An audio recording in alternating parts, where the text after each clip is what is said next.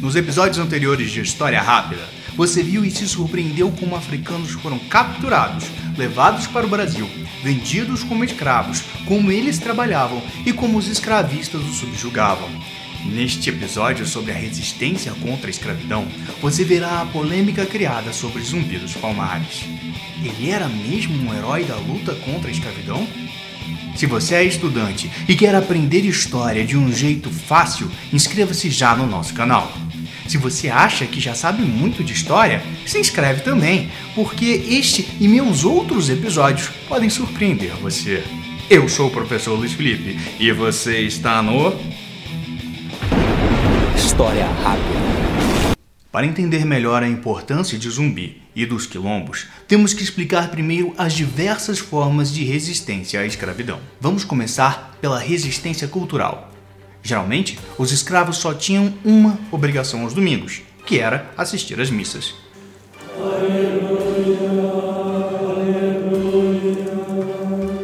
Depois disso, tinham o restante do dia para fazerem o que quisessem, sem sair de uma área delimitada. Os donos de escravos faziam isso por causa da tradição católica de não trabalhar os domingos. Alguns escravos aproveitavam o domingo para plantar feijão, milho e mandioca, para complementar a sua própria alimentação e vender o excedente. Havia os que jogavam capoeira. A capoeira surgiu a partir de um estilo de luta que os angolanos conheciam. Chegando ao Brasil, os angolanos eram proibidos de treinar luta, mas queriam treinar mesmo assim, pois saber lutar poderia ser útil um dia. Para poder treinar, construíram instrumentos musicais e fingiam estar apenas dançando, quando, na verdade, estavam criando a mistura perfeita entre luta e dança. Dançar não era proibido, era visto como uma forma de pôr as angústias para fora. Os instrumentos utilizados eram o atabaque, um tipo de tambor. O reco-reco, feito de madeira. O agogô, feito de metal ou de castanha. O pandeiro, que é um instrumento originário da Ásia. Os portugueses conheceram o pandeiro, gostaram e passaram a usar em suas procissões religiosas, inclusive no Brasil. Estava ao alcance dos capoeiristas que gostavam do som e resolveram incluir entre os instrumentos utilizados na capoeira. E um instrumento que virou símbolo da capoeira, o berimbau.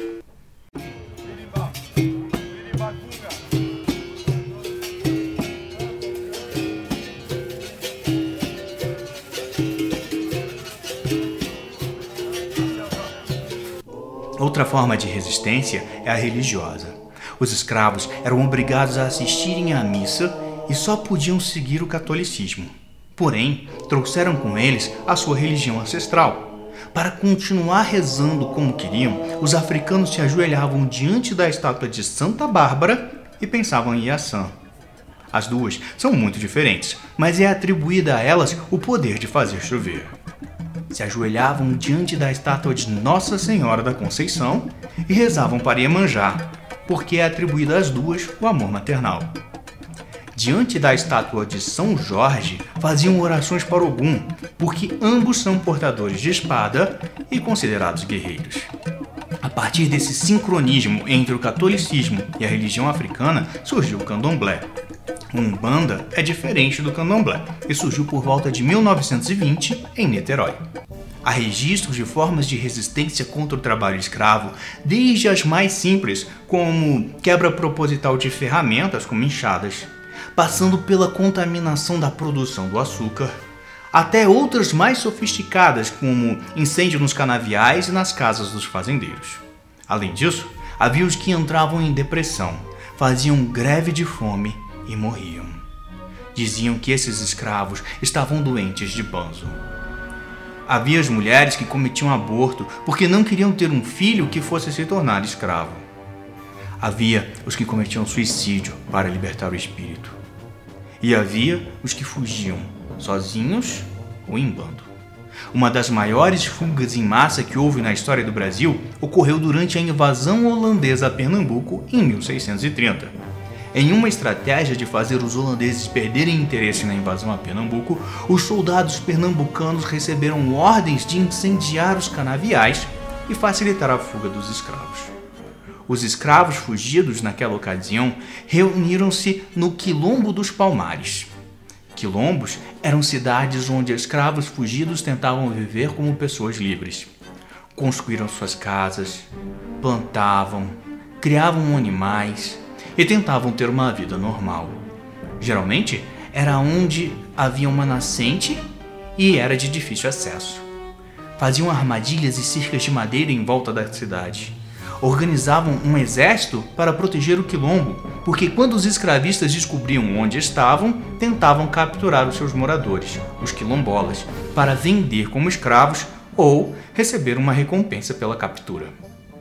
Dentro do quilombo, os quilombolas podiam treinar capoeira e praticar o candomblé à vontade. O povo de Palmares organizou assaltos a fazendas. Nesses assaltos, roubavam alimentos, animais para criar, armas de fogo e munição. Capturavam os escravos das fazendas e levavam para o quilombo. Todos no quilombo trabalhavam bastante para produzir alimentos, artesanato e manter a segurança.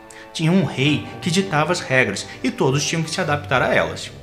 Há um livro muito vendido no Brasil que diz que os escravos capturados nos ataques às fazendas, quando chegavam ao quilombo, continuavam sendo escravos, e que o rei do quilombo tinha escravos para ele.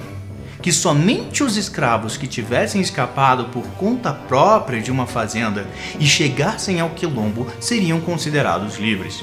Porém, Estudos mais recentes da Universidade do Estado da Bahia esclareceram que durante o reinado de Zumbi dos Palmares, essa prática de escravidão dentro do quilombo não acontecia. O autor do livro cometeu um anacronismo. Anacronismo é atribuir a uma época ou a um personagem ideias e sentimentos que são de outra época.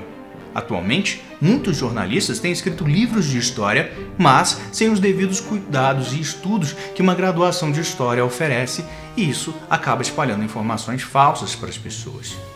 O Quilombo dos Palmares tinha cinco núcleos e era tão populoso e tão organizado que só foi destruído pelos escravistas na 18ª tentativa. Foi necessário enviar 6 mil homens e canhões para conseguirem entrar na capital de Palmares. De acordo com a versão mais aceita pelos historiadores, o líder zumbi conseguiu fugir com um grupo de 20 guerreiros, mas foi rastreado e encontrado um ano e nove meses depois. Lutou até a morte e sua cabeça foi levada para Recife. A data provável da morte de Zumbi dos Palmares é 20 de novembro de 1695. Em 20 de novembro de 1995, 300 anos depois, iniciou-se no Brasil manifestações anuais pela valorização da cultura negra e combate ao racismo. Foi o chamado Dia da Consciência Negra. Em 2003, o movimento pelo Dia da Consciência Negra ganhou espaço nas escolas e entrou para o calendário escolar do Brasil. Em 2011, foi instituído por lei que 20 de novembro é o Dia Nacional de Zumbi e da Consciência Negra e se tornou feriado em vários municípios. Desde o século XVI, surgiram vários quilombos no Brasil. Alguns eram tão bem escondidos que, quando a escravidão acabou em 1888, a notícia não chegou até eles e vários foram descobertos décadas depois. O isolamento era tamanho que muitos quilombolas passaram a vida inteira sem ter visto uma pessoa de pele branca. As histórias de que pessoas de pele branca escravizavam eles foram passadas de uma geração para outra, e quando finalmente eram encontrados, reagiam com medo e desconfiança. Em alguns quilombos, nem mesmo se fala português, e sim línguas africanas, indígenas ou uma mistura de línguas. Em 1988, 100 anos depois da abolição da escravidão, determinou-se a criação da Fundação Cultural Palmares, que tem como missão mapear os remanescentes de quilombos e delimitar e demarcar as suas terras. Em 2016, 165 quilombos já tinham a documentação de posse das terras que ocupavam e outros 1.525 quilombos estavam em processo de reconhecimento. Ao longo de todos esses anos, os quilombos desenvolveram um estilo de vida sustentável e temos muito a aprender com eles. Enquanto o zumbi estava vivo no século 17, não foi feita nenhuma pintura dele e não sabemos ao certo como ele era. Mas, no século 20, Manuel Vitor Filho fez este retrato para representá-lo. mostra um homem forte, mas tranquilo. Uma imagem construída sobre ele. O livro de Leandro Narloche tentou desconstruir a imagem de que o Quilombo dos Palmares e Zumbi lutaram contra a escravidão, alegando que havia escravos no Quilombo. Mas sabemos que isso não foi no reinado de Zumbi e que ele não aceitou se render aos portugueses em troca da liberdade dos que nasceram no Quilombo dos Palmares. Isso, para Zumbi, era pouco. Ele queria a liberdade de todos.